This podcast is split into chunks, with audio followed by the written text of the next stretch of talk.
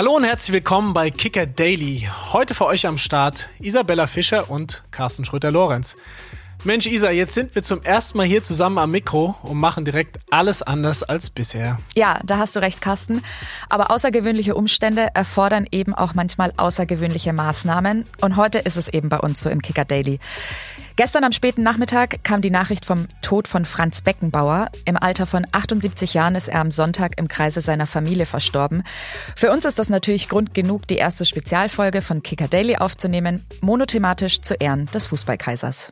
Ja, und da wir beide eben die Gnade der späten Geburt genießen und viele Höhepunkte aus dem Leben von Beckenbauer nur aus Erzählungen oder aus Fernsehrückblicken kennen, haben wir uns heute den Mann aus der Kickerfamilie eingeladen, der Beckenbauer durch viele persönliche Begegnungen kannte wie kaum ein zweiter. Unseren langjährigen Chefreporter Carlo Wild. Hallo Carlo. Hallo miteinander. Mit der Vorrede wollen wir uns jetzt auch nicht mehr länger aufhalten, sondern direkt loslegen. Carlo, wann und auf welchem Weg hast du von Beckenbauers Tod erfahren? Gestern äh, Nachmittag ARD lief irgendeine Sendung, die ich sonst nie anschaue. Und ich, ich habe eigentlich was anderes gesucht. Und dann äh, Schock. Ich dachte zu meiner Frau, oh, Beckenbauer ist tot. Und tja, dann ist man halt im ersten Moment schockiert. Und trotzdem, auch wenn der Tod immer überraschend kommt, äh, man wusste ja aus vielen Gesprächen, auch gerade mit Uli Hoeneß, äh, wusste ich, dass es ihm nicht gut geht. Und ich habe Hoeneß, wenn wir gesprochen haben, immer gefragt, war fast immer ein Bestandteil unserer Gespräche, wie geht Franz Beckenbauer? Und es ging ihm eigentlich, wie wir ja alle wissen, äh, seit längerem sehr schlecht. Da kam eins zum anderen. Deswegen äh, war es nicht völlig überraschend, aber man kann auch nicht sagen, dass man es erwartet hat, weil das wäre einfach völlig pietätlos. Ja, wie du richtig sagst, das löst irgendwie einen Schock aus. Wir beide kennen uns jetzt seit gut zehn Jahren. Beckenbauer kanntest du seit mehreren Jahrzehnten. Hast du direkt dran denken müssen, wann und unter welchen Umständen du ihm zum ersten Mal begegnet bist? Das habe ich zuletzt immer wieder mal überlegt, weil ich hatte mit Beckenbauer sehr viele unglaublich menschliche Treffen und Ereignisse und Momente erlebt. Als, als Spieler hat man ihn ja, ich war da ein kleiner Bub, da war man halt entweder Gerd Müller oder Franz Beckenbauer äh, oder Günter Netzer, weil das waren halt damals die Giganten, wenn man selber Schülerspieler war oder Jugendspieler. Ich kann mich erinnern, im Job habe ich ihn kennengelernt. Da war ich in München bei der ISPO, Sportartikelmesse, und Beckenbauer stand mit mir, mit einem Kollegen im Aufzug. Und wenn man jung ist, so wie ihr seid, dann darf man manchmal noch nervös sein, wenn man äh, große Helden des Fußballs sieht. Und, oh, der Beckenbauer. Und dann fahren wir runter im Aufzug. Er wollte im Erdgeschoss, wollte mal aussteigen. Eine äh, Etage sind wir so tief gefahren und dann standen wir mit Beckenbauer im Keller. Und Beckenbauer hat erzählt und erzählt und das war richtiges so Smalltalk, würde man heute sagen. Und dann kommt ein Metzger, glaube ich, war es, um die Ecke und Beckenbauer hat sofort das Gespräch unterbrochen. Der Metzger ist stehen geblieben, völlig erstarrt. Oh, der Beckenbauer. Und Franz Beckenbauer geht zu ihm hin, gibt ihm die Hand, sagt Hallo und zwei, drei nette Sätze. Wie geht's Ihnen? Wünsche Ihnen einen guten Tag und Servus, wie wir in Bayern sagen. Und das war jetzt ein Erlebnis mit Beckenbauer, wo ich mir sage, das hat diesen Charakter einfach geprägt. Wenn wir jetzt auf den Kicker kommen wollen, Karl-Heinz Heimann, damals Herausgeber, und Rainer Holtschuh, damals äh, Chefredakteur, und ich haben den Beckenbauer in Nürnberg im Hotel des 1. FC Nürnberg getroffen. Großes Interview. Ich, der Junge, damals war ich noch jung, durfte mitschreiben. Interview zu Ende. Holtschuh und Heimann busy, total in Action sofort raus und äh, es war ein riesengroßer Frühstückssaal im Hotel. Und Beckenbauer, ich habe mein Zeug noch zusammengepackt, geht quer durch den Saal, sitzen sechs, sieben äh, Damen aus Nürnberg, älteren Alters, ohne dass ich sie jetzt damit herabwürdigen möchte, am Frühstückstisch. Beckenbauer geht hin. Du hast gesehen, wie die Frauen wirklich erstarrt sind, als wäre Messias vor ihnen gestanden Beckenbauer sagt, guten Morgen, meine Damen, wie geht's Ihnen? Gibt jeder der Dame die Hand und wünscht ein wunderbares Frühstück. Und das ist einfach, das war der Typ. Das war nicht aufgesetzt, das war einfach dessen natürliche Höflichkeit und Freundlichkeit und Menschlichkeit. Ja, du hast es gerade schon angesprochen, auch für dich war er damals eine Legende. Auch die Frauen oder die Leute im Aufzug sind ja regelrecht erstarrt. Ja, trotz seinem Heldenstatus ist er ja auf dem Boden geblieben. Wie hat sich das denn bei Franz Beckenbauer geäußert? Wenn der Franz Beckenbauer damals dann schon als Präsident damals im Olympiastadion von den Fans um ein Autogramm gebeten wurde, dann hat er seine, ich glaube 16 Buchstaben hat sein Name, seine beiden Namen, die hat er hingepinselt wie ein Maler. Der hat nicht irgendwas hingeschmiert und hat dann immer noch drunter so einen Schwung gemacht. Und ich finde, daran sieht man schon, dass er jeden Menschen, ob er jetzt der Papst war, den Papst Benedikt hat er ja auch mal kennengelernt, oder ob es irgendein Fan war, ein ganz normaler Mensch, äh, der hat jeden ernst genommen. Und das finde ich, das hat Beckenbauer einfach ausgezeichnet. Wie war das denn für dich, als du beim Kicker angefangen hast? Ähm, ja, und plötzlich mit diesem großen Franz Beckenbauer, den du ja auch, sage ich vielleicht mal persönlich irgendwie bewundert hast, ja dann auch beruflich mit zu tun hattest? Das war eigentlich schön mit Beckenbauer. Damals konnte man ja Leute noch auch diesen Kalibers konnte man anrufen. Und es war mal eine Phase, als Rehagel oder Rehagel Trainer in München war, da waren wir ziemlich kritisch. Ich finde, der Kicker war damals gut informiert. Und da hat Beckenbauer irgendwann mal, da waren wir bei der Champions League, da hat er dann mal in der großen Presserunde, da waren vielleicht 15, 20 Kollegen dabei. Wie gesagt, ich war damals auch noch relativ jung und unerfahren. Dann hat er damals gesagt, den aus Nürnberg und den kriegen wir auch noch hin. Also war eigentlich spaßig.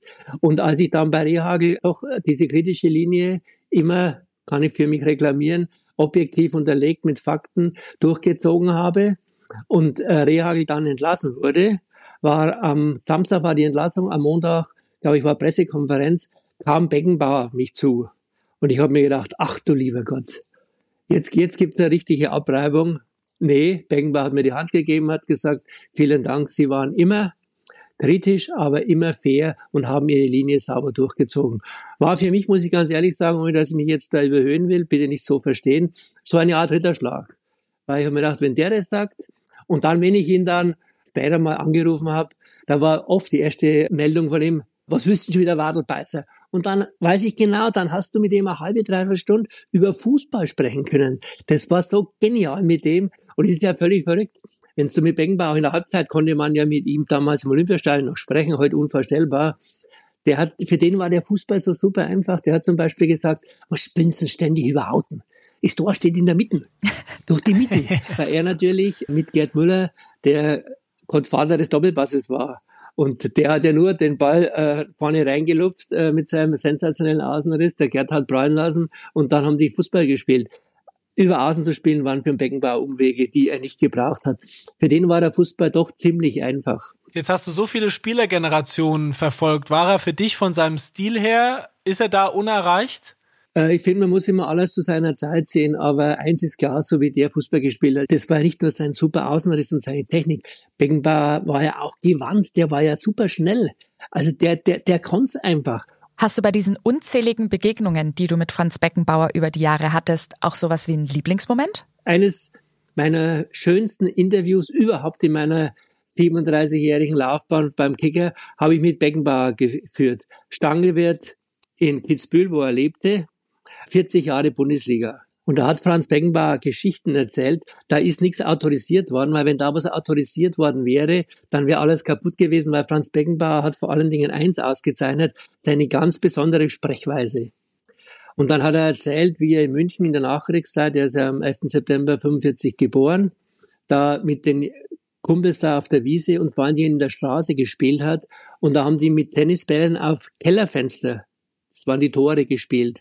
Und dann hat er gesagt, ich versuche es jetzt bayerisch wiederzugeben. Ich bin zwar kein Münchner, aber trotzdem Bayer.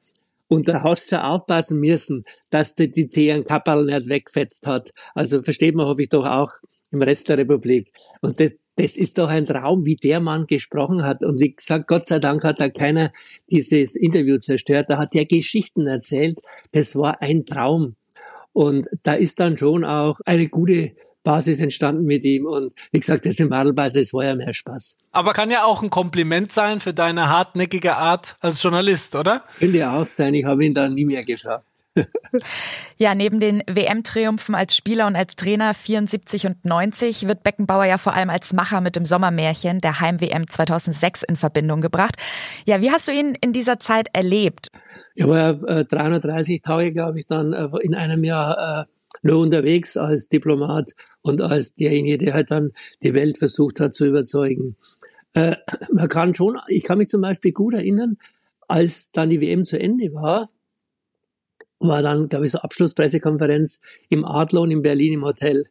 Und dann sind wir so rausgegangen äh, und ich musste ihm damals, aber das habe ich jetzt nicht mehr im Kopf, eine Frage stellen für den Kicker. Und dann hat er das so dahin gewandelt und hat gesagt, das war das Größte, was ich in meinem Leben erreicht habe, die WM nach Deutschland zu holen. Und ja, es, er hat sich ja auch, es heißt immer, Beckenbauer wäre alles in den Schoß gefallen, Glückskind, Günstling des Schicksals und was weiß ich alles. Das sagt dir jeder Mensch, seine Frauen, äh, sagen sie in der Dokumentation. Uli Hoeneß hat äh, äh, mir auch immer gesagt, Beckenbauer war der fleißigste Trainer, den der FC Bayern hier hatte. Beckenbauer hat für diese WM äh, alles getan, hat sich engagiert ohne Ende. Also Beckenbauer hat schon hart gearbeitet.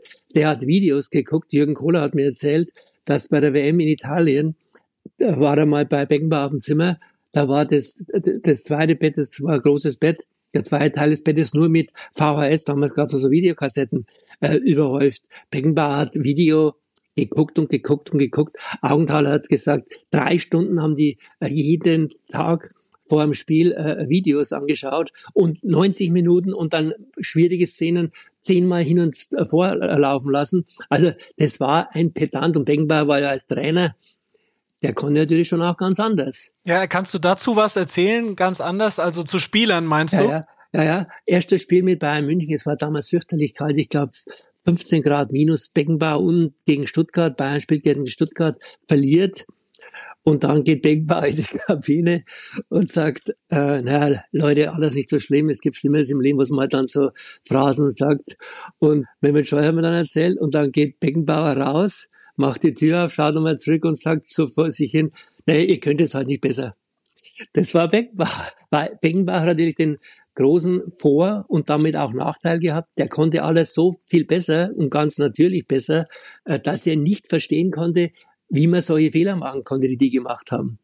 Und das war, finde ich, glaube ich, oft der Zwiespalt, den er hatte. Und als Teamchef gibt's ja diese Geschichte, dass er damals, haben wir mal das Sepp Meyer erzählt, äh, und auch Lothar Matthäus neulich, dass er nach dem Spiel gegen Tschechoslowakei 1-0, Viertelfinale, wo die Deutschen da so schlecht waren, die äh, Kabine zerlegt hat, äh, Kaffeetassen durch die Gegend gefeuert hat, den Eiskübel äh, mit dem Fuß getreten hat, dass die ganzen Eiswürfel durch die Kabine flogen.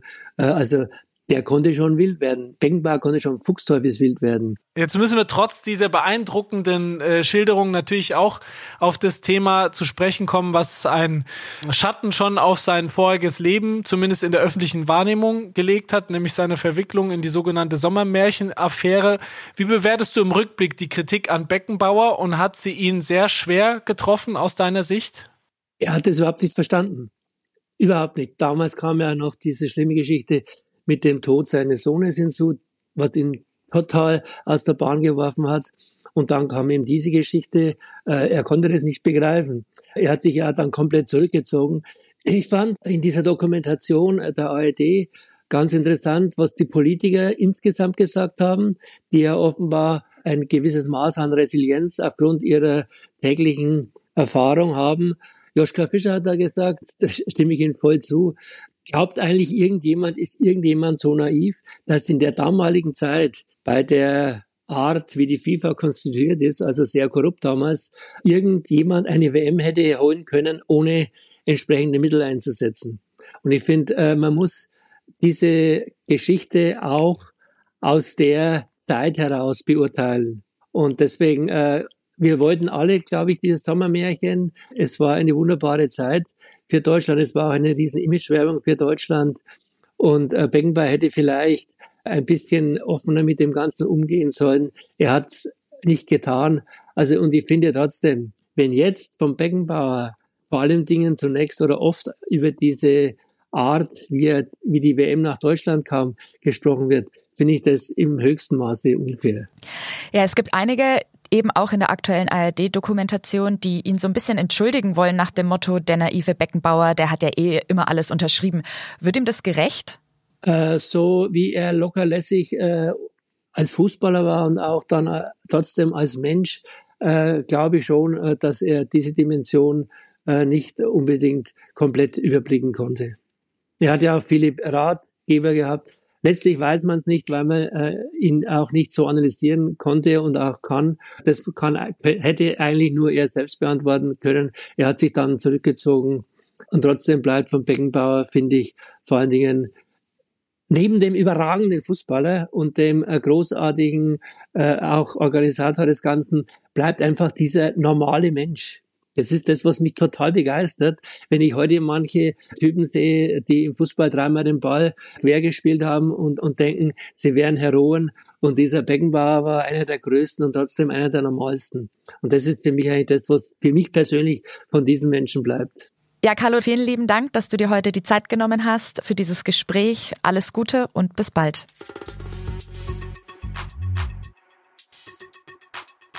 So, Isa, auch wenn wir noch so jung sind, möchte ich trotzdem gerne wissen, was du als erstes mit Beckenbauer verbindest. Ja, da fällt mir tatsächlich sofort eins ein und ich hätte nie gedacht, dass ich im Kicker Daily mal singen werde, aber gute Freunde kann niemand trennen.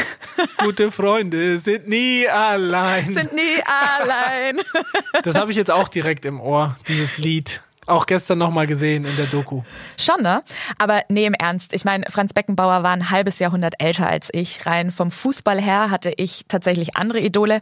Aber dennoch hat er mich echt als Person fasziniert. Auch den Lebensweg fand ich einfach spannend. Und ja, der war halt einfach irgendwie immer da. Die Brasilianer hatten Pelé, die Argentinier Maradona und wir halt Franz Beckenbauer. Der bleibt.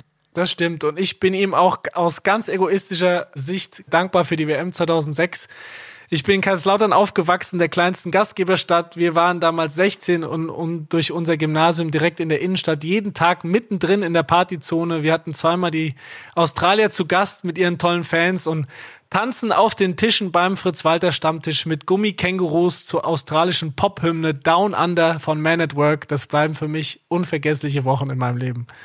Ja, und ich finde, trotz dieses traurigen Anlasses war es doch jetzt schön, mal noch ein bisschen in Erinnerungen zu schwelgen, die ja auch tatsächlich eigentlich nur positiv waren. Carsten, vielen lieben Dank. Wir hören uns bald wieder im Kicker Daily. So sieht's aus. Ciao. Kicker Daily ist eine Produktion des Kicker in Zusammenarbeit mit ACB Stories. Und wenn euch gefällt, was ihr hier bei Kicker Daily hört, dann freuen wir uns sehr über eine positive Bewertung auf eurer liebsten Podcast-Plattform und wenn ihr uns weiterempfehlt. Thank you.